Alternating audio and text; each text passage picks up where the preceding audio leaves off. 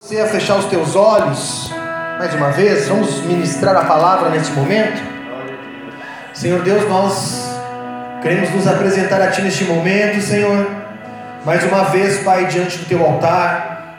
Nós somos gratos a Ti, Pai, pela oportunidade que temos de estar na Tua casa, por vivermos em uma nação onde o Teu nome é exaltado e engrandecido, Pai. Porque, Senhor Deus, se nós não reconhecermos a Ti, Pai, se uma nação não reconhecer a Ti, Pai, se governos não reconhecerem a Ti, Pai, nós estaremos declarando que nós andamos na força do nosso braço. Mas, Pai, essa não é a nossa realidade, não é a nossa condição, e nós não desejamos, Pai, olharmos para essa ótica, olharmos para estes fiéis porque nós sabemos, Pai, que os nossos braços vacilam, que as nossas pernas cansam, mas quando Deus de Israel está conosco, as nossas forças se renovam, a nossa visão é ampliada, aquilo que é natural se transforma no sobrenatural e nós passamos a olhar e a ver aquilo que a fé nos mostra. Por isso nós declaramos que nós dependemos de Ti, Senhor. E se estamos aqui nessa noite, Pai, não é por falta de opção, mas é porque nós desejamos, necessitamos e precisamos da intervenção do Teu Espírito Santo, do toque do Teu Espírito Santo, do óleo novo, o combustível espiritual que nos dá força para prosseguir em um mundo corrompido pelo pecado, aonde as pessoas já estão perdidas sem saber o porquê existem e a resposta está em nós, Pai. Por isso, em nome de Jesus, fortalece as nossas vidas, alinha o nosso propósito, que o nosso caminho seja o teu caminho, que os nossos olhos sejam os teus olhos, que aonde nós colocarmos a planta do nosso pé, espiritualmente nos seja dado por herança, que ali nós possamos declarar e profetizar a tua palavra e vidas sejam alcançadas, porque há poder no nome de Jesus. Pai, vem com o teu Espírito Santo sobre nós essa noite. Nós não desejamos limitar a tua ação, mas nós desejamos ser cheios tanto quanto o Senhor deseja nos encher. Por isso, flua neste lugar, que deste altar, que da minha vida, Pai, possa fluir a essência do teu rio, a essência da tua palavra, a essência do teu trono. Eu reconheço que sou pecador, eu reconheço que sou falho, eu reconheço que o meu caráter precisa ser alinhado e ajustado por ti. Por isso, Vem com teu poder, vem com a tua glória, vem com a, a, a, espada do Espírito, fazendo divisão entre luz e trevas, aquilo que é natural daquilo que é espiritual, aquilo que é natural daquilo que é sobrenatural, porque nós, no tempo em que estamos vivendo, nós precisamos acessar e viver a sobrenaturalidade da tua palavra, porque ela está pautada na fé, e a fé é o firme fundamento daquilo que não se vê, mas é a esperança das coisas que serão reveladas através do sangue de Jesus que foi derramado naquela cruz, que nos garantiu acesso ao trono de Deus. Pai, nós éramos órfãos, mas o teu amor nos, nos reconciliou e nos fez co-herdeiros do teu trono, e é nisso que nós nos agarramos, é nisso que nós nos apegamos, Pai. Oh Senhor Jesus, venha fluir nessa, nessa noite nas nossas vidas, Pai. Que a tua palavra nos encontre de uma forma da qual ela ainda não nos encontrou, Pai. Que a tua palavra nos confronte de uma forma da qual nós ainda não fomos confrontados. Que nessa noite o Senhor possa separar os homens dos meninos, para que nós possamos nos posicionar e entender qual é a guerra que nós enfrentamos, Pai. Em nome de Jesus. Dou uma ordem a Satanás e seus demônios para que eles batam em retirada toda obra infernal que, sei, que, vem sendo tratada, que vem sendo tramada nas regiões celestiais. Nós cancelamos e denunciamos. Acampa os teus anjos ao redor deste prédio para que ele nos guarde e nos cerquem com o poder do Espírito Santo, do Espírito Santo e o sangue do Cordeiro. Em nome de Jesus. Amém. Glória a Deus. Aleluia. Filipenses capítulo 4 verso 4 diz assim: se você não tem a sua Bíblia, pode acompanhar com a gente ali, deixa eu encontrar aqui. Filipenses 4, 4 diz assim: Alegrai-vos sempre no Senhor, outra vez vos digo, alegrai-vos. Aqui, igreja, Paulo está escrevendo uma carta para a igreja a qual ele havia plantado, porque Paulo foi um plantador de igreja, ele foi o apóstolo dos gentios. Nós somos frutos do ministério de Paulo. E algo que Paulo ensina para a igreja em Filipenses é: alegrem-se no Senhor. Outra vez vos digo, alegrem-se. Porque essa é uma característica que deve marcar a vida de um cristão há uma ordenança sobre a sua vida. Se alegre, se regozije, se regozije nele. E isso, igreja, em todas as circunstâncias. Porque se alegrar no Senhor significa entender que nele estão todas as coisas que provém do trono de Deus. Se alegrar em Jesus, porque dele provém toda a alegria. Dele provém a alegria da vida. Se alegrar no Senhor é esperar nele, mesmo que as circunstâncias nos digam o contrário. Ainda em Filipenses 4, no verso 10, ele diz: Alegrei-me sobremaneira no Senhor, porque agora uma vez mais renovastes a meu favor o vosso cuidado, o qual também já tinhais antes, mas vos faltava oportunidade. Digo isto não por circunstância, não por causa da pobreza, porque aprendi a viver contente em toda e qualquer situação tanto sei estar humilhado, como também sei ser honrado. E de tudo o que, de tudo e em todas as circunstâncias já tenho experiências, tanto fartura como na fome, assim na abundância como também na escassez. Tudo posto naquele que me fortalece. Paulo aprendeu uma coisa que a igreja de hoje e os evangélicos de hoje não têm aprendido. Há uma dificuldade de nós compreendermos que com Cristo nós temos a condição de estar bem em toda e qualquer situação. Só que hoje a realidade que nós vivemos, igreja, consequência de um evangelho barateado, colocado em uma prateleira de promoção, dizendo: olha, já que você não quer mudar a sua vida, porque o evangelho te obriga a isso, vamos fazer o seguinte: deixamos isso de lado e vamos buscar as bênçãos que o evangelho tem para nos dar. Só que quando a palavra de Deus confronta a nossa forma de vida e a nossa forma de comportamento terreno. Nós nos sentimos pressionados por isso. Por quê? Porque para alguém que se converte, não cabe mais a sua antiga forma de viver. Ou ele está em Deus ou ele não está. Ele não pode um dia dizer que ama Jesus, que a sua vida mudou, que agora ele vai servir a Deus, e no outro dia estar na roda de pagode, com quem fala besteira, com quem não agrega nada espiritualmente para a sua vida.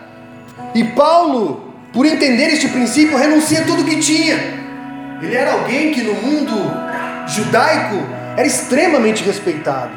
Paulo ele perseguia os cristãos da época com o aval da igreja, não a igreja como nós temos hoje, mas com o aval do governo, dos, dos líderes, dos rabinos, do sinédrio. Paulo tinha essa, esse respaldo e essa legalidade. É como se a Polícia Federal batesse na sua casa, o japonês da Federal, com mandato de prisão. Acabou, ele tem respaldo, ele está é, legalmente respaldado pela lei. E Paulo era essa pessoa, por quê? Porque Paulo foi criado aos pés de Gamaleal, aos, aos oito dias foi circuncidado, da tribo de Benjamim. Ele era um cara que tinha conhecimento da palavra, ele era alguém que tinha autoridade no que ele fazia. Só que em um momento ele encontra Jesus. Jesus se revela a ele ele cai com o rosto em terra, perde sua visão e inicia-se na vida de Paulo um processo. E é sobre este processo que eu quero falar hoje. O processo do qual Deus nos insere para que nós possamos ser moldados e tratados não de acordo com aquilo que nós desejamos, mas de acordo com aquilo que Ele deseja. Vou falar para você: se eu fosse ser moldado da maneira que eu desejava, eu não estaria aqui. Porque, embora eu tenha nascido em lar cristão, a última opção e escolha da minha vida seria estar em um altar pregando como um pastor. Porque eu cresci neste ambiente, eu sei como isso é exaustivo, como nós colocamos expectativas e como nós desejamos que essas coisas aconteçam. E Paulo, quando ele tem um encontro com Cristo, ele não sabe que ele vai virar um apóstolo. Porque ele entende que tudo aquilo que ele havia vivido no judaísmo, na lei, no tempo dos rabinos, é nada comparado à experiência, a curta experiência que ele teve com Cristo. Então ele começa um processo em Deus. E aqui em Filipe, nessa carta aos Filipenses, Paulo já está maduro espiritualmente. Paulo já viveu experiências. Paulo já está voando, já está voando espiritualmente. E ele fala: Meu, eu aprendi a estar bem em qualquer situação. Posso estar bem, posso dormir bem, posso ser apedrejado, posso ser caluniado, posso ser humilhado, posso ser honrado que nada disso atinge meu coração. Nem a honra me faz ser orgulhoso e nem a humilhação me faz ser orgulhoso. Nem a fome me faz querer trabalhar menos e nem a abundância de alimento faz eu querer trabalhar mais. Por quê? Porque eu posso todas as coisas naquele que me fortalece. E a realidade daquilo que nós temos visto hoje é que nós nem sabemos que Deus fortalece, quanto mais que Ele nos fortalece. Nós precisamos buscar a força que vem dele. Esta é, igreja, uma das maiores chaves espirituais para a vida de um cristão. Porque estar fortalecido naquele que é a verdadeira força significa conseguir caminhar quantas léguas ele deseja que nós caminhemos. Nós podemos realizar tudo, porque a força para realizar não vem de nós, mas vem do Senhor. E essa é uma revelação importante. Nós precisamos ter isso enraizado em nós.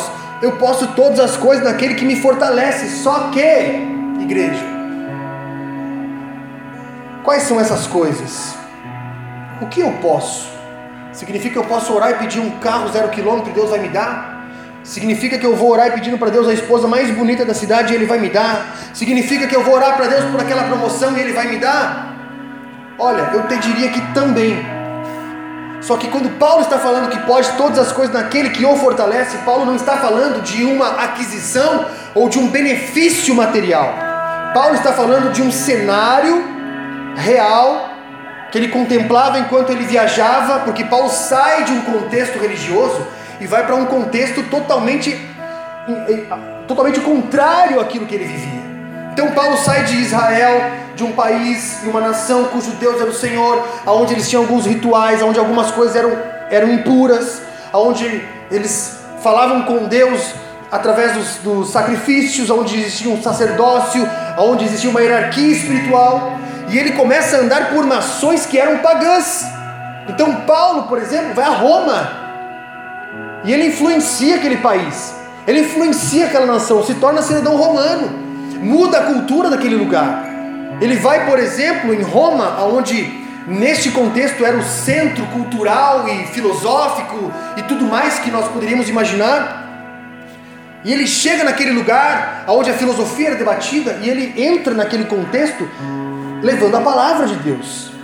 Então ele chega em um lugar onde viam muitos ídolos e ali ele vê um altar, o altar do Deus desconhecido. Havia um Deus que os romanos não conheciam. E Paulo chega naquele lugar, eu vim pregar sobre este Deus. É sobre esse Deus que eu vou anunciar neste lugar. Por quê? Porque ele sabia que no seu interior ele poderia fazer todas as coisas, porque Deus o fortalecia. A palavra nos fala que depois de alguns anos, Paulo influencia aquela cultura de tal forma que o governo reconhece o Deus de Paulo. Claro que depois as coisas mudam de contexto, mudam de cenário. Paulo é preso, é morto dentro disso mas é para ver, igreja, o poder da palavra de Deus. E o que, nós fazemos quando nós lemos isso? Ah, eu posso todas as coisas que ele, naquele que me fortalece. A gente vai lá para o Magazine Luiza e compra uma TV de 70 polegadas em 24 vezes. E aí fica feliz porque Deus me abençoou. Aí a gente vai lá, troca de carro, sendo que não precisa. Ai, Deus me abençoou porque eu posso todas as coisas daquele que me fortalece. Vocês estão comigo? Essa é uma realidade.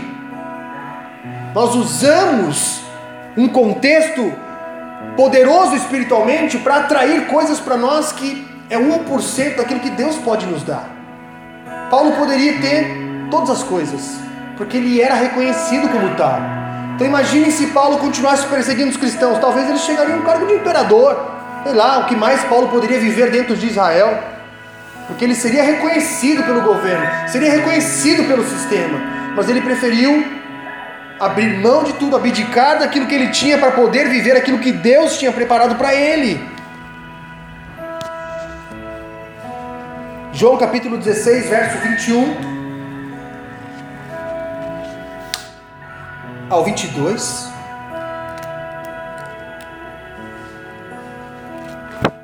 João 16, 21 ao 22 diz assim: 20 ao 21, na verdade. Em verdade vos digo, não, 21. A mulher, quando está para dar à luz, tem tristeza, porque a sua hora é chegada. Mas depois de ter nascido o menino, já não se lembra da aflição, pelo prazer que tem de ter nascido ao mundo um homem. Assim também agora vos tendes tristeza, mas outra vez vos verei e o vosso coração se alegrará, e a vossa alegria ninguém poderá tirar. Até aqui. Jesus aqui, igreja, ele está ministrando os seus apóstolos, amém? Então, este contexto que nós acabamos de ler é anterior ao contexto da carta de Paulo aos Filipenses, amém? Paulo é depois disso. Só que aqui Jesus ele está preparando os seus discípulos para uma despedida. Porque imagina, Jesus se manifesta, e aí por alguns anos, três anos de ministério, Jesus forma esses homens, prepara esses homens, realiza milagres diante desses homens e mostra para eles um evangelho sobrenatural. Jesus curava mortos, Jesus é, curava cegos, fazia paralíticos levantar, expulsava demônios e os seus discípulos acompanhavam aquilo. Só que o que Jesus está falando aqui é que haveria uma mudança de cenário. E essa mudança de cenário faria com que os seus discípulos passassem por um processo e um tempo de tristeza. Um tempo de tristeza. Porque eles veriam o seu mestre sendo levado, sendo crucificado, sendo morto. E trazendo para a nossa realidade nos dias de hoje, o cristianismo do qual nós vivemos não é diferente e a vida da qual nós levamos também não é diferente. Por quê? Porque hoje nós estamos bem, mas amanhã talvez, quem sabe, o que nós poderíamos estar enfrentando? Situações adversas, situações inesperadas, um confronto da nossa fé, uma desestruturação familiar, uma doença, uma enfermidade, eu não sei, mas é fato que nós podemos e estamos suscetíveis a passar por isso. Porque nós não somos diferentes da maioria e de ninguém, muito pelo contrário. Nós passamos por dificuldades para que a nossa fé seja provada, e uma vez provada, ela gera em nós perseverança, crescimento, maturidade.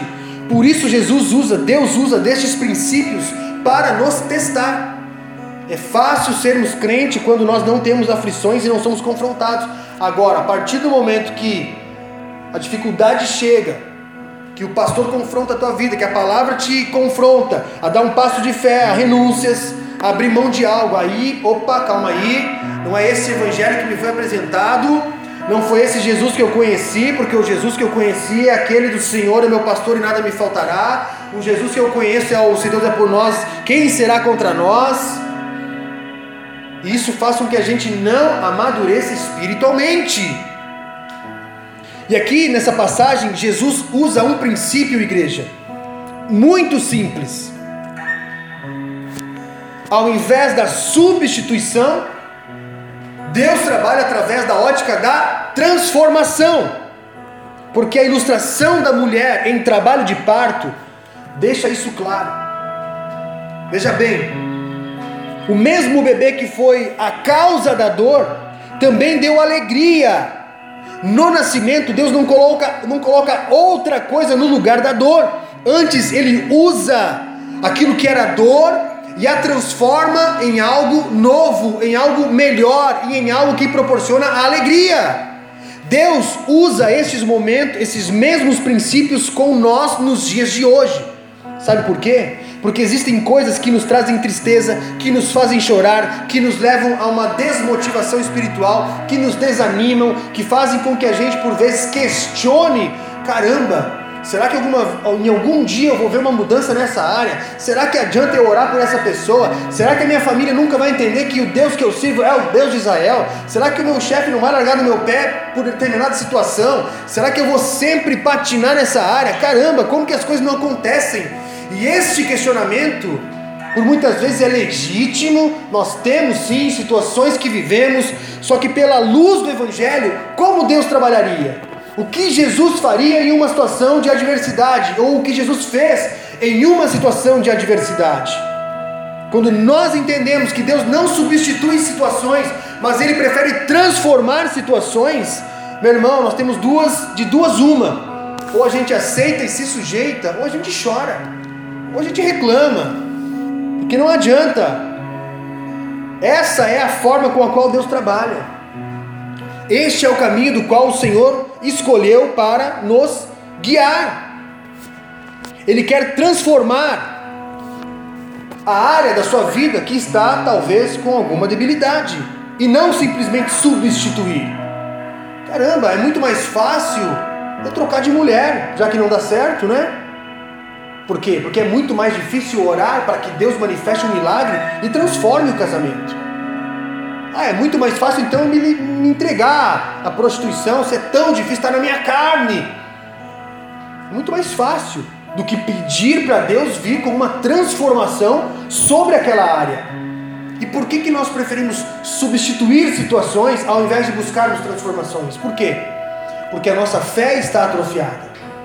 Porque nós entramos em processos e deixamos Deus lá fora. Senhor, deixa que eu me viro aqui. Que eu dou um jeitinho, vai dar tudo certo. Eu vou fazer acontecer. E nós esquecemos de pedir para Deus para que Ele venha e transforme o cenário do qual nós estamos vivendo. Amém? Ele quer transformar o nosso, nosso casamento. Ele quer transformar o nosso passado. Aonde havia traumas, tristezas, dores, medos, ele deseja transformar aquilo. Transformar o seu caráter, as suas, as suas emoções, o seu medo, as suas dúvidas. Deus não deseja que você seja uma outra pessoa que talvez era extrovertida e passa a ser uma pessoa introvertida porque foi para a igreja, agora virei santo. Ele deseja transformar o seu caráter para que você exale a glória e a majestade dele através de uma transformação. Tem muitas pessoas que reprimem algo porque se sentem pressionadas ou porque às vezes há uma intimidação, então ela reprime, ela não consegue ser quem ela é. Por muitas vezes isso a leva a adoecer emocionalmente. E Deus deseja transformar este comportamento. Quando alguma coisa é transformada em nossas vidas, logo quando nós vemos, nós nos lembramos do que era antes, mas a transformação tem a sua glória e serve de testemunho, honra e glórias a Deus. Por quê? Porque glorifica o nome do Senhor. E este é o princípio que Jesus está ensinando para os seus discípulos. A mulher, quando está para ter um filho, ela se arrepende, eu acho. Eu não sei, né? Eu sou mulher, mas as mulheres que já deram à luz a um filho de parto natural, normal, a minha mãe, por exemplo, fala que ficava, ficou com muita raiva do meu pai. Já teve três filhos, e ela fala tinha muita raiva, porque doía muito.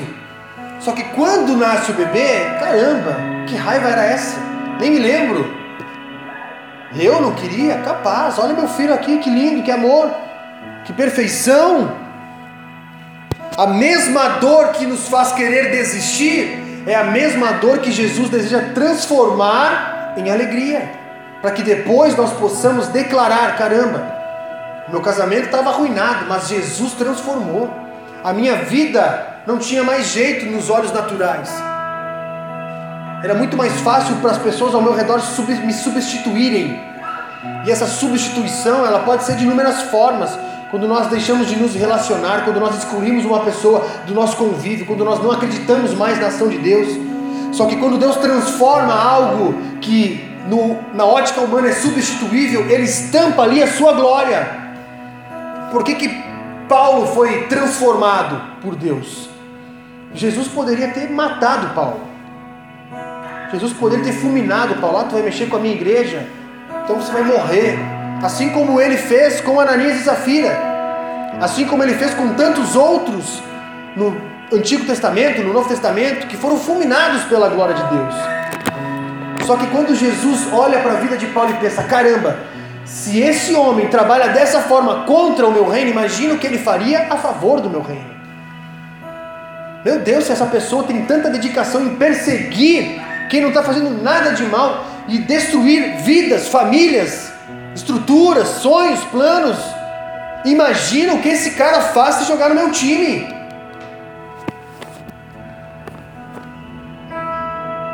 Às vezes as pessoas vêm para mim e falam: Eu não sou, eu não creio é, é, verdadeiramente em Deus, mas eu creio em algo superior. Eu já busquei nisso, nisso, nisso nisso. Sabe o que eu falo para essas pessoas?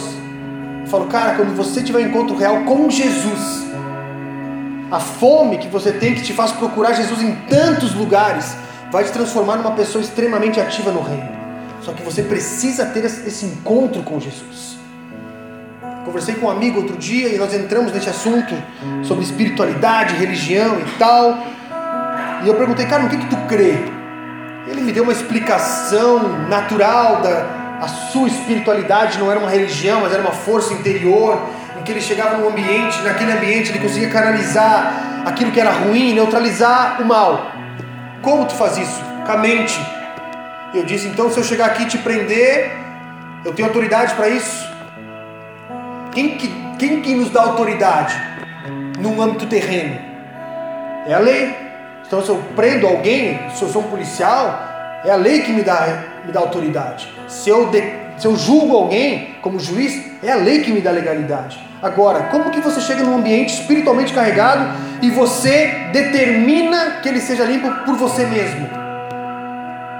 Isso não existe biblicamente. E ele ficou me ouvindo. É, faz sentido. Claro que faz sentido. Como é que você vai chegar para um demônio e vai dizer sai, se ele nem sabe quem você é? Como é que você vai chegar para uma situação é, que você não tem respaldo para aquilo e vai determinar que ela mude. Só que eu entendo isso. Por quê? Porque é uma fome, é uma sede, por um preenchimento que o nosso interior tem por algo maior. Só que nós não sabemos aonde procurar. E aí nós, nós cultuamos a árvore, nós cultuamos o Deus Sol, nós cultuamos o Deus Mar, nós cultuamos as plantas, nós acreditamos na, na Branca de Neve, os sete anões. Por quê? Porque é uma fome, é um desejo, é uma necessidade de um preenchimento. Só que só Deus preenche isso. Eu comecei a ministrar aquela vida, comecei a falar para aquela pessoa. Por quê? Porque por um viés religioso, igreja, por uma ótica religiosa, nós olharíamos para a geração de hoje, para as pessoas de hoje que se envolvem com tantas coisas e diríamos, cara, não tem mais o que fazer. A galera está envolvida já por tudo que o mundo oferece.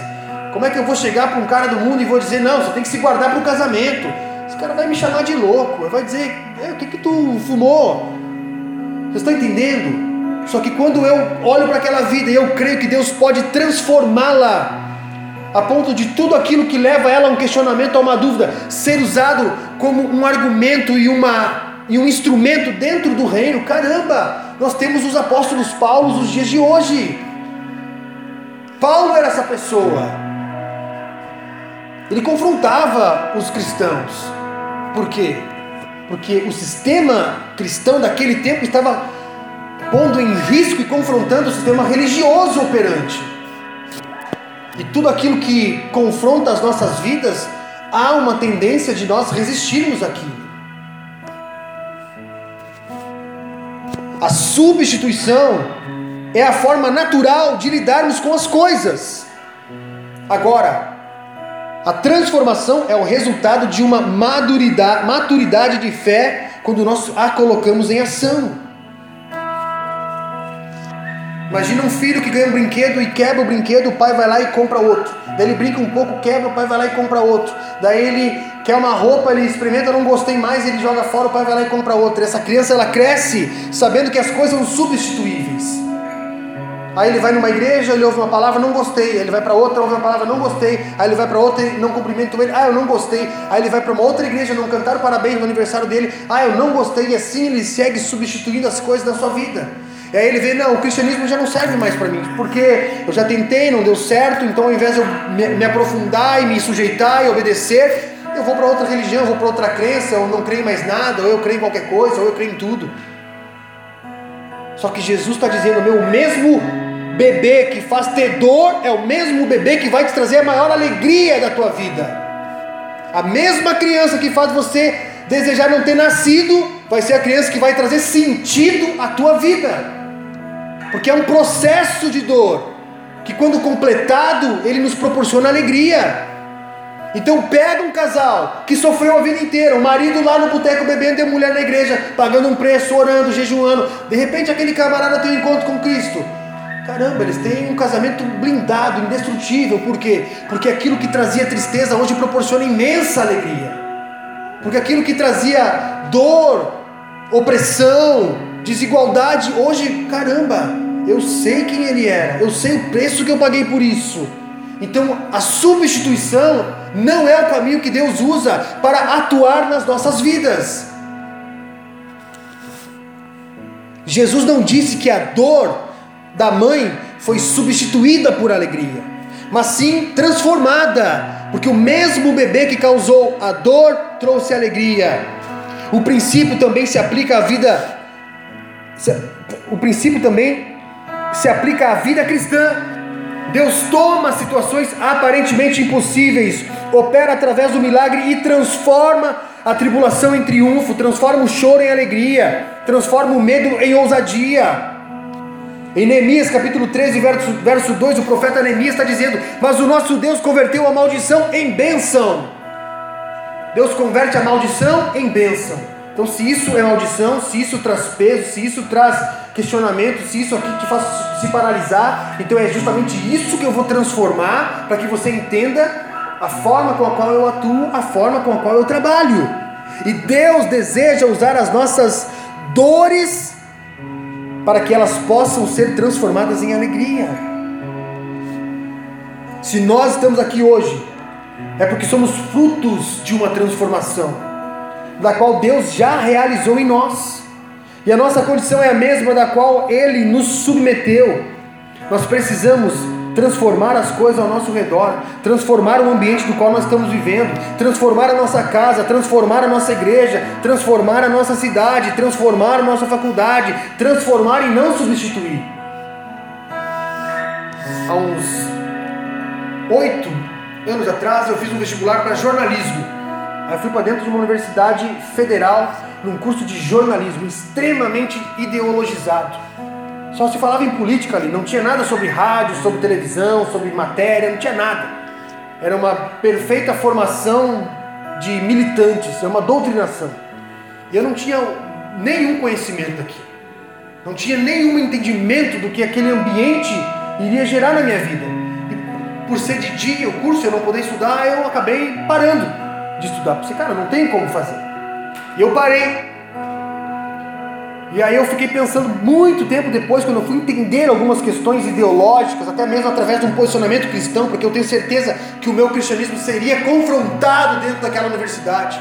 E talvez por ser fraco na fé, por viver um cristianismo barato, por acreditar que Deus pode fazer por mim qualquer coisa e blá blá blá, e que eu tenho que dar passos de fé, eu não entendia isso, que eu ia ser pressionado, que eu ia ser provado ali dentro, a minha fé seria provada para ver o quanto eu resistiria, e Deus faz isso conosco. Na sociedade a qual nós vivemos, nós somos pressionados e seremos pressionados a cada dia mais. Eu pensei, caramba, eu me livrei de uma boa, hein, cara. Eu ia virar militante, certamente ia virar militante, porque é aquilo que, estava, que eu estaria aprendendo lá, lá dentro. Só que hoje se hoje nós nos encontrarmos em uma situação como essa, e se hoje você tiver um colega de trabalho que está mais para o lado do, da escuridão do que da luz, o que, que, você vai fazer? Vai falar para o teu chefe, ô oh, meu, pai, esse cara aí, esse cara aí só fala de coisa ruim, bah, troca ele, manda embora. E se você tiver uma colega que só fala mal da vida, que só reclama, o que, que você vai dizer? Ah, fica longe de mim, que energia negativa. Se você tiver um chefe que reclama da vida o tempo todo, o que, que você vai fazer? Ah, vou mudar de emprego. Caramba, vou mudar de emprego. Por que, que isso acontece? Porque nós nos esquecemos. A passagem onde Jesus nos fala que vós sois o sal da terra e luz do mundo. Se o sal perder o seu sabor, acabou, meu irmão. Não serve para mais nada, é lançado fora e ser pisado em cima. É para isso que serve o sal.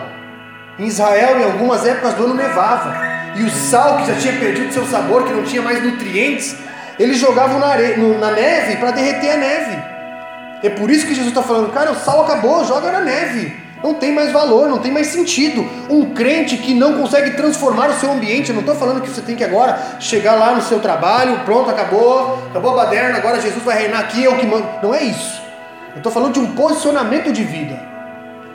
Ah, você reclama da vida? Então, cara, vem cá, deixa eu te falar uma coisa, meu. Conhece a realidade? Vamos no hospital comigo, vamos ver a realidade nua e crua. Vamos encarar a vida numa, de uma ótica natural, não apenas no teu mundo, na tua visão. Caramba, Jesus está te dando a condição de trabalhar, de ter uma empresa. Muda teu discurso. Deixa eu orar por ti. Eu vejo que você está carregado. Faz isso uma vez, acabou. Esse cara vai te procurar de novo para pedir oração.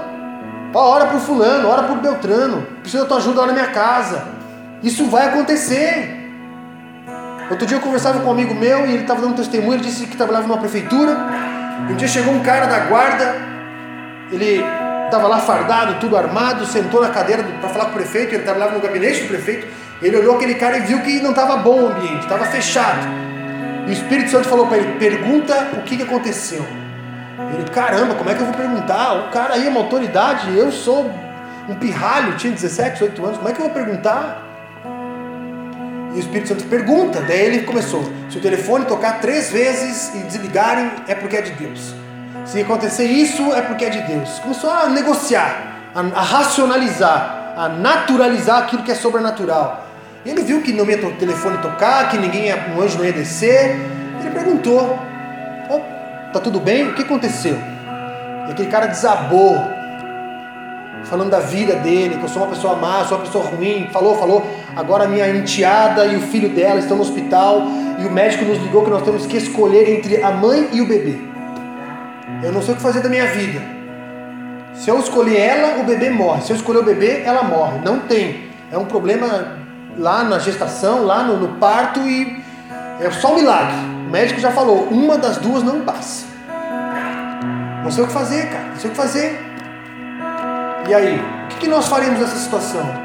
Aí ele, como era um cara cristão, nascido na igreja, tinha um conhecimento, ele, cara, vamos orar, posso orar por ti? Vou pedir para o pessoal lá na igreja estar tá orando também. E orou. Orou por ele, declarou, lá na igreja oraram também. Uns dias depois o cara vem no gabinete do prefeito, chama toda a prefeitura. Quero dar um testemunho que aquele jovem ali, ó, orou por mim, a minha, minha enteada e o meu neto sobreviveram. Estão bem. Por quê? Porque alguém dentro de um contexto desfavorável escolheu permanecer, escolheu se posicionar e dizer: Meu, mesmo que todo mundo olhe para mim aqui e diga que eu sou maluco, em orar por uma pessoa que está morta, eu vou fazer. Mesmo que todo mundo diga, meu Deus, que antiquado, caramba, ninguém mais faz isso, não me interessa. Porque aquilo que é substituível para o homem é transformável por Deus. Essa é a realidade que nós precisamos trazer para as nossas vidas. Nós somos frutos de uma transformação. Uma mãe que sente as dores do parto, para ela, igreja, cada minuto parece uma eternidade. E para quem vive num ambiente desfavorável, cada dia é um inferno. Caramba, minha vida não tem mais sentido. Meu Deus, olha só a minha família, olha o meu lar, olha a minha casa, olha os meus filhos. Talvez para mim, para você, isso não seja uma realidade. Talvez eu esteja pregando aqui, mas você não se identifique plenamente com isso. Mas eu creio que na sociedade que nós estamos inseridos, igreja, se nós andarmos dez passos ali fora e pedimos para qualquer pessoa, oi, tudo bem, abre teu coração, é cinco minutos ela está chorando, porque ela tem feridas na alma.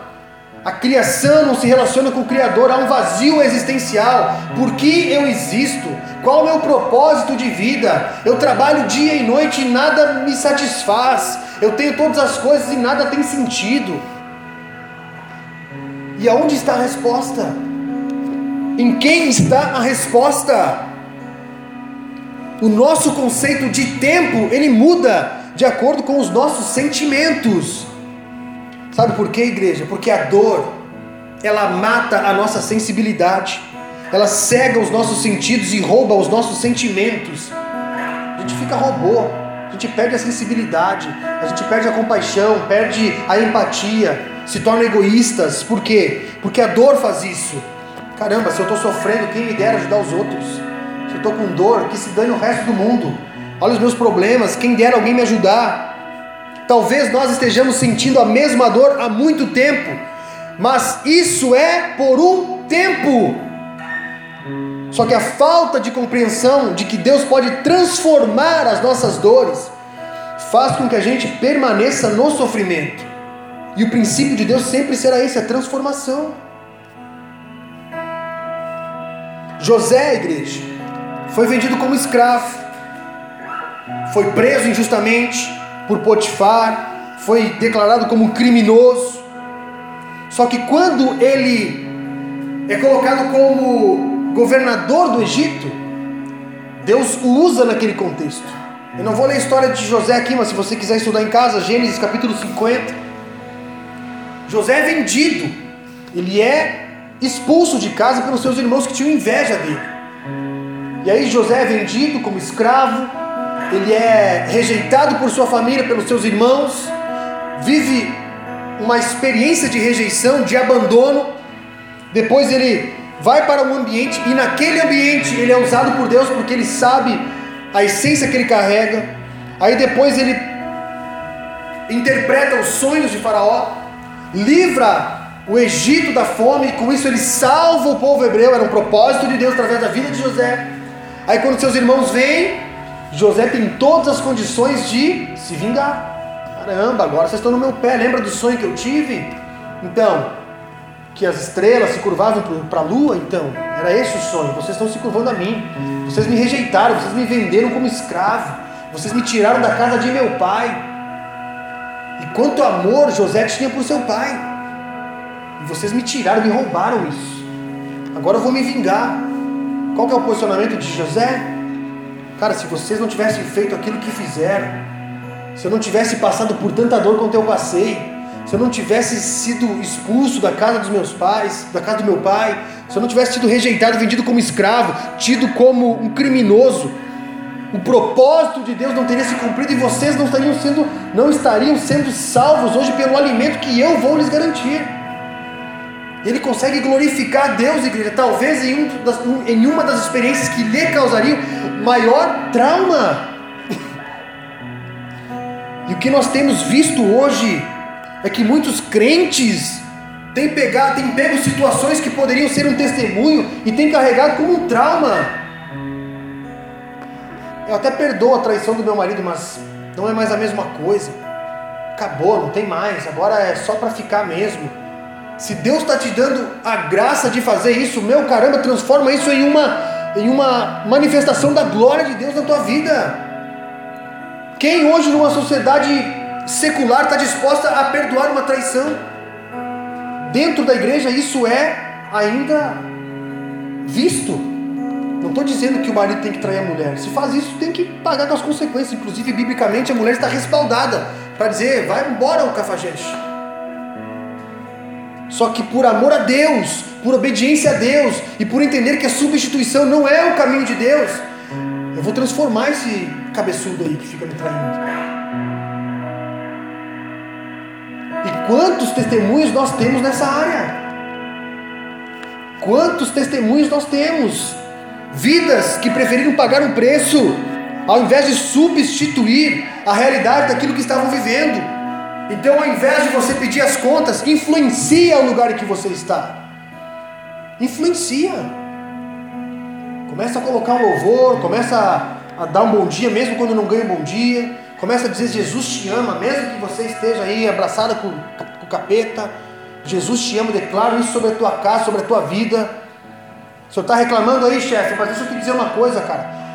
A tua empresa proporciona o alimento para minha casa, então muito obrigado, sou grato a Deus pela tua vida. Acaba, cara, você acaba com os argumentos dentro de uma sociedade. Um dia alguém estava me falando de uma enfermidade que tinha, um problema que tinha. Ah, porque eu tenho um problema, não tem cura e tal, tal, tal, falou, falou, falou do problema dele, e não tem cura, porque nasci com isso e tal. Ele terminou de falar, eu falei, ó, cara, não tem cura para os homens, mas para Deus eu creio que tem cura. Porque Jesus, o mesmo Jesus que operou lá na, nos tempos em que ele esteve na terra, ele opera nos dias de hoje. Sabe o que é a pessoa mudar de cor? Porque não espera esse tipo de coisa.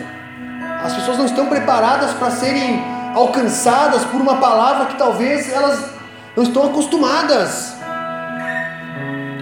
Deus quer transformar as nossas vidas e não substituir. Deus transformou muitas vidas na Bíblia. O povo hebreu, igreja, enquanto esteve escravo no Egito, a ordem de Deus era: meu, trabalhem como se vocês estivessem em casa, tenham filhos, plantem, tenham gado, vivam a vida de vocês, mesmo na escravidão. E o que aconteceu? Quando o povo é liberto do Egito, caramba, 2 milhões, milhões de pessoas. Olha quanta gente, prósperos, com bens, com uma identidade. Então, enquanto eles estavam sendo escravizados, Deus os estava fazendo prosperar. Davi, Davi foi alguém que se aproximou ainda mais de Deus enquanto foi perseguido por Saul. Quando Davi está sendo perseguido por Saul, é que ele escreve os salmos mais fantásticos que nós temos para ler. Nos momentos de maior dificuldade. Aonde foi o auge da vida de Davi? Foi quando ele vai para a caverna de Adulão. Não vou pregar sobre a caverna de Adulão aqui. Mas a caverna de Adulão, igreja, era a última instância para qualquer pessoa dentro de uma sociedade normal ir. Caramba, tu, caverna de Adulão para ti. Vai para lá, que lá tu vai achar uns loucos igual você, os endividados, os endemoniados, os leprosos, os expulsos. Vai encontrar lá, cara. Não tem como viver em sociedade mais com você. Não dá mais. Davi vai para a caverna de Adulão, encontra lá 600 caras igual ele. Fim do poço, fim da linha, acabou. Só esperar a morte chegar, não tem mais o que fazer. A sociedade não nos aguenta mais. A minha família não me quer mais. A minha mãe já disse que não me quer mais me ver na frente. Minha mulher não me quer mais. Tamo aí, cara. Tamo aí. O que, que vamos fazer? Davi pega esses 600 caras e transforma no exército mais primordial que nós temos da Bíblia. Dentro de um contexto extremamente desfavorável. Sabe o que eu penso? Davi está lá, bom, só tem isso? Essa é a realidade? Esses são os caras com que Deus me colocou? São esses caras que eu vou transformar. Não porque Davi era bom, não porque Davi tinha o conhecimento, mas porque Davi sabia que Deus poderia fazer coisas impossíveis. E é isso que Deus faz. Daniel foi elevado ao mais alto nível na Babilônia. Tudo isso porque com Deus ele transformou uma situação de opressão em confiança e dependência em Deus. Olha quantos nós temos na Bíblia: José, Davi, Daniel. Daniel está na Babilônia, ele não pode nem falar a língua dele, ele não pode nem comer legumes, ele tem que comer os manjares, ele não pode nem orar porque tem leões esperando por ele, ele não pode nem ouvir a trombeta, tem que se prostrar. O que, que ele faz? Ele vai orar. Ele vai orar, porque ele entende, meu, se isso aqui está me pressionando, então isso aqui vai me aproximar ainda mais da glória de Deus, porque é um teste, é uma escada, é um próximo nível. Abraão foi honrado como pai da fé, porque não substituiu a sua oferta de fé. Ele escolheu levar Isaac até o monte e dizer: caramba, se só tenho meu único filho, eu vou oferecer meu único filho. Por quê? Porque a oferta não se substitui. O que Deus está me pedindo é insubstituível, tanto para ele quanto para mim. E Deus o glorificou como amigo de Deus, como pai da fé. E hoje Deus nem nos pede 5% do que ele pediu para esses caras. Deus não nos pede, igreja. Sabe o que Deus nos pede hoje? Cara, permaneça, persevere, levanta a cabeça, ajusta a tua visão do natural para o sobrenatural. Olha para as coisas por um novo viés. Deixa eu te mostrar o caminho. Para de reclamar, para de murmurar. Não fica reclamando que não vai dar certo, porque não vou mudar o cenário. Nós vamos ter que substituir, não vamos substituir, nós vamos transformar o cenário. Essa é a forma com a qual Deus trabalha, igreja. E o principal caminho de transformação que nós temos da Bíblia, Jesus. Sabe por quê? Porque Jesus não substituiu a cruz um símbolo de derrota e de vergonha, mas Jesus a transformou em um símbolo de vitória e triunfo sobre a morte. Eu vou repetir que você não entendeu. Jesus não substitui a cruz. Jesus não dá um jeitinho brasileiro, ele vai para a cruz, ele é pregado na cruz, e a palavra fala que quando Jesus morre, espiritualmente ele triunfa sobre os principados e potestades nas regiões celestiais. Glória a Deus por isso. E é sobre essa direção, é sobre esse é sobre é sobre este caminho que nós andamos. Caramba, se Jesus morreu naquela cruz e depois de morrer na cruz, ele vai lá no inferno e nas regiões celestiais, Jesus desfila, ele passa na frente dos caras dizendo: "Meu, vocês erraram feio em ter me matado". O que mais nós precisamos? para seguir em frente, para olhar para Cristo, saber, meu, esse cenário vai ser transformado. A partir de hoje, essa situação termina. Eu não aceito mais isso na minha vida. Eu não aceito mais isso no meu casamento. Eu não aceito mais isso na minha família. Essa influência termina aqui, porque a partir de agora eu me levanto, me posiciono em Cristo, vou pagar o preço que Ele me chamou a pagar. É para isso que Ele tem nos chamado, igreja, para nós sermos sal da terra e luz do mundo.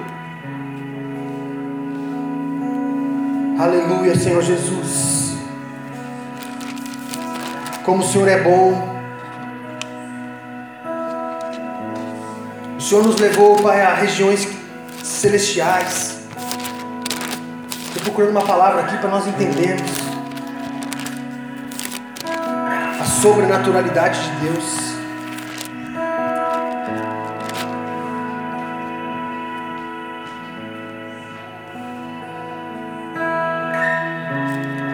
Santo é teu nome, Senhor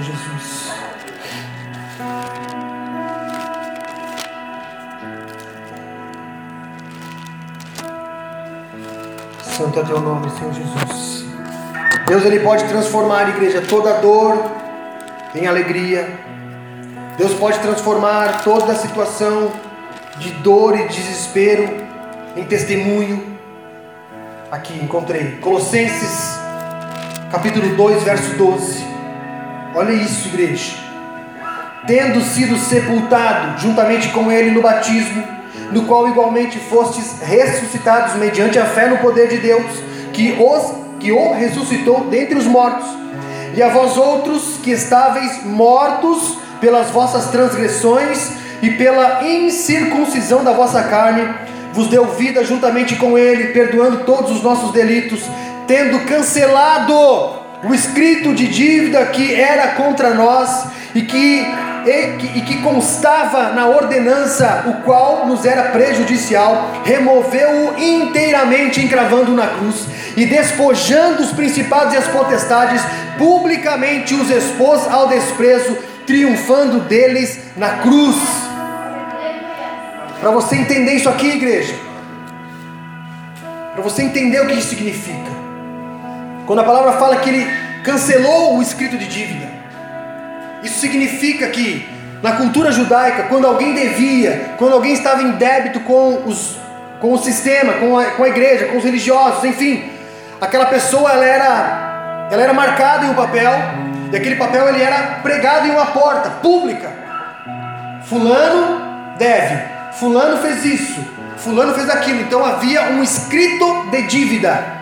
E todos sabiam que esse escrito de dívida era real, porque as pessoas passavam e, e viam lá, caramba, olha lá ó, o pastor da bola de neve, o escrito de dívida dele lá. E ele está dizendo que não tem, mas tem, olha lá o escrito, o escrito de dívida. Olha só o fulano, olha o escrito de dívida dele. Ele quer ser abençoado por Deus, só que ele nos deve.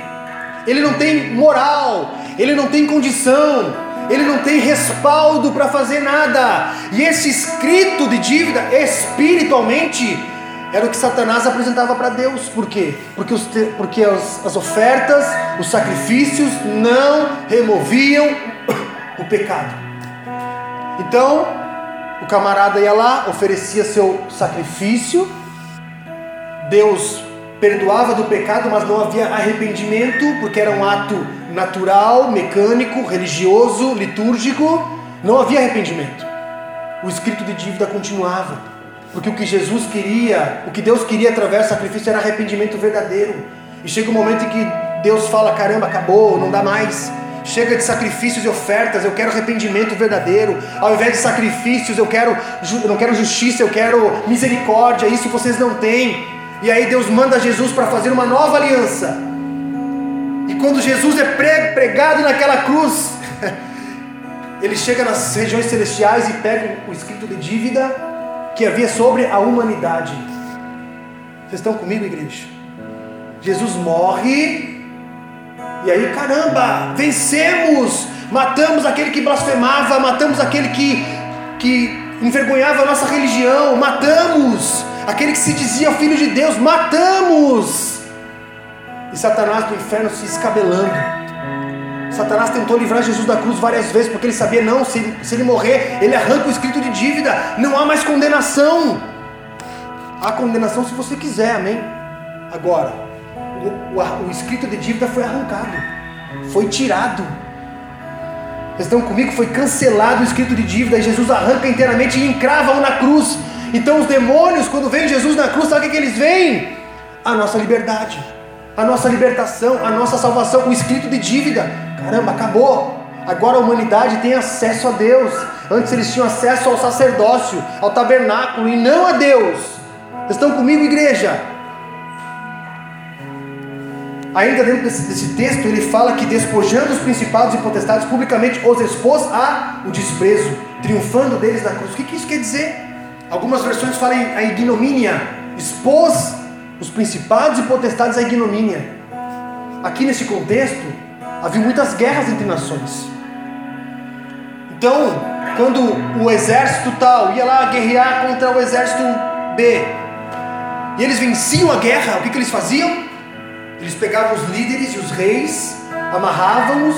Sabe aqueles filmes medievais? Os caras entram na cidade, as pessoas tacando coisa, pá, cuspindo, xingando. Você perdeu a guerra. Você é nosso escravo agora.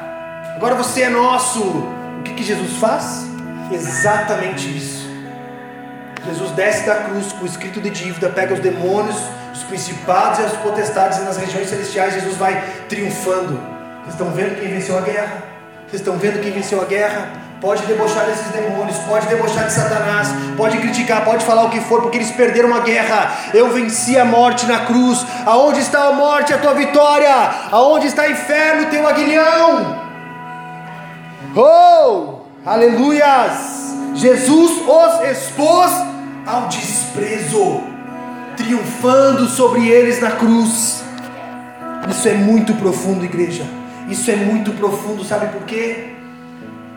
Porque hoje nós temos a condição de ver o cenário ao nosso redor sendo transformado. Nós temos a condição de ver as coisas sendo mudadas. Nós temos a condição de ver as coisas que parecem impossíveis sendo refeitas pelo poder da transformação que há em Deus. Só que eu quero te dizer essa noite: persevera, permanece em Deus, por quê? Porque o mesmo filho que te faz sentir dor é o mesmo que te traz alegria. A mesma criança que te faz as dores de parto, que faz com que você queira desistir daquilo, é a mesma que vai te trazer a maior alegria da sua vida, é a mesma que vai proporcionar para você viver algo extraordinário que você nunca viveu antes. Oh Jesus, nós te adoramos, Pai, porque o Senhor nos amou de uma forma da qual nós não conseguimos verbalizar. Por isso, Senhor Jesus, não me interessa aquilo que o mundo pode me oferecer, não me interessa quanto dinheiro eu tenho no banco, não me interessa que carro eu ando, não me interessa qual a casa eu moro, o que me interessa é que eu sou peregrino neste lugar, e enquanto eu estiver aqui, eu vou transformar o ambiente do qual estou inserido. Aleluias! A humanidade aguarda com expectativa a manifestação dos filhos de Deus. Há uma expectativa na humanidade, e essa expectativa, igreja, está sobre mim e sobre você. Há uma expectativa. Feche teus olhos, nós vamos adorar a Ele neste momento. Nós vamos adorar a Ele porque Ele é digno. Nós vamos adorar a Ele porque Ele merece toda a honra.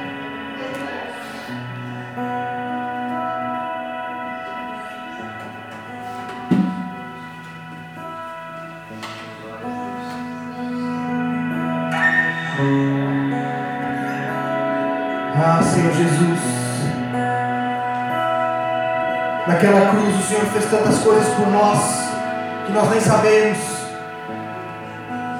O teu sangue derramado naquela cruz nos deu acesso ao que havia de mais precioso.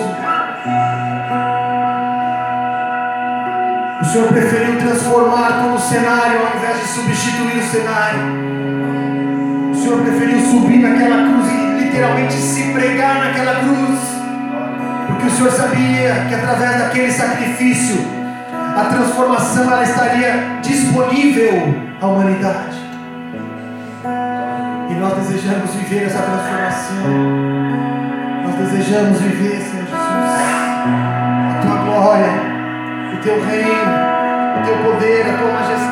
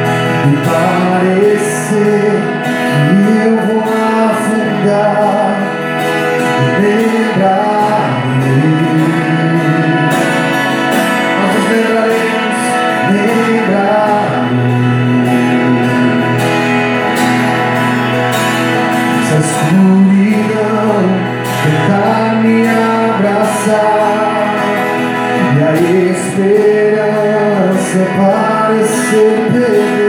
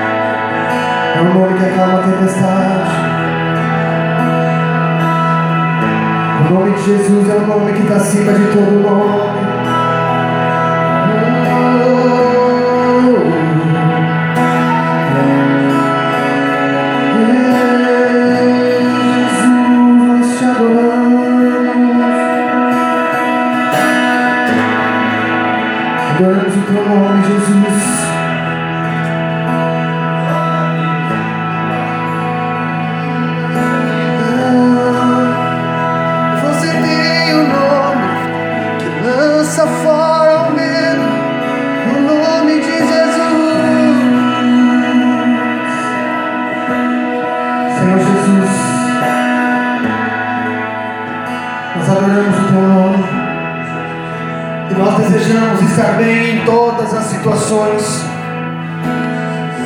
porque nós podemos todas as coisas, porque o Senhor nos fortalece.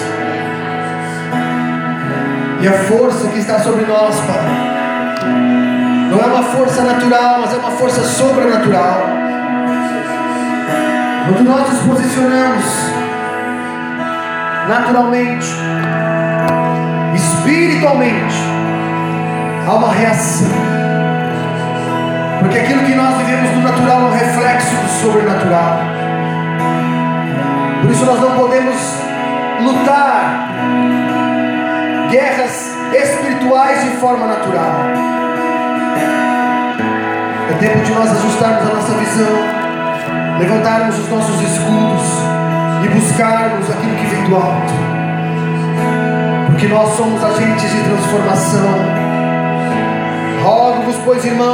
misericórdias de Deus, que apresenteis o vosso corpo por sacrifício vivo, santo e agradável a Deus, que é o vosso culto racional. E não vos conformeis com este mundo, mas transformai-vos pela renovação da vossa mente, para que experimentais, seja qual a boa e agradável e a perfeita vontade de Deus. Igreja, a conformidade terrena a conformidade humana gera incredulidade. A transformação é reflexo da inconformidade. Se nós nos conformarmos com aquilo que nós vemos e vivemos, o próximo passo é a incredulidade. Mas se você deixar o Espírito Santo gerar dentro de você um sentimento de inconformismo, um sentimento de Deus, isso não é para mim, o Senhor não morreu naquela cruz para que eu viva dessa forma. Por isso, se você se posicionar e é inconformidade de consumir, você verá a transformação proporcionada pelo sobrenatural de Deus. Senhor, nós te adoramos. Nós te louvamos por tudo que o Senhor tem feito. E nós queremos que o Senhor fará ainda mais em nós e através de nós. Por isso nós te louvamos, te agradecemos pelo teu amor, te agradecemos pelo teu cuidado e pela tua provisão em nossas vidas. Em nome de Jesus. Amém. Levante sua mão. Se Deus é por nós, quem será contra nós? O Senhor é meu pastor. E nada me faltará. Orando juntos. Pai nosso que estás nos céus, santificado seja o teu nome. Venha a nós o teu reino seja feita a tua vontade, assim na terra como nos céus. O pão nosso de cada dia nos dai hoje, perdoa as nossas dívidas, assim como nós perdoamos os nossos devedores, e não nos deixes cair em tentação mas livra-nos do mal, pois teu é o reino, o poder e a glória para sempre. Amém? Levante sua mão, que a graça de Deus Pai e as consolações do Espírito Santo possam te levar durante esta semana a romper com toda a área que necessita de uma transformação, a viver algo novo sobre a sua vida, sobre a sua casa, sobre o seu lar, sobre o seu casamento, sobre o seu trabalho, sobre a sua vida pessoal com Deus.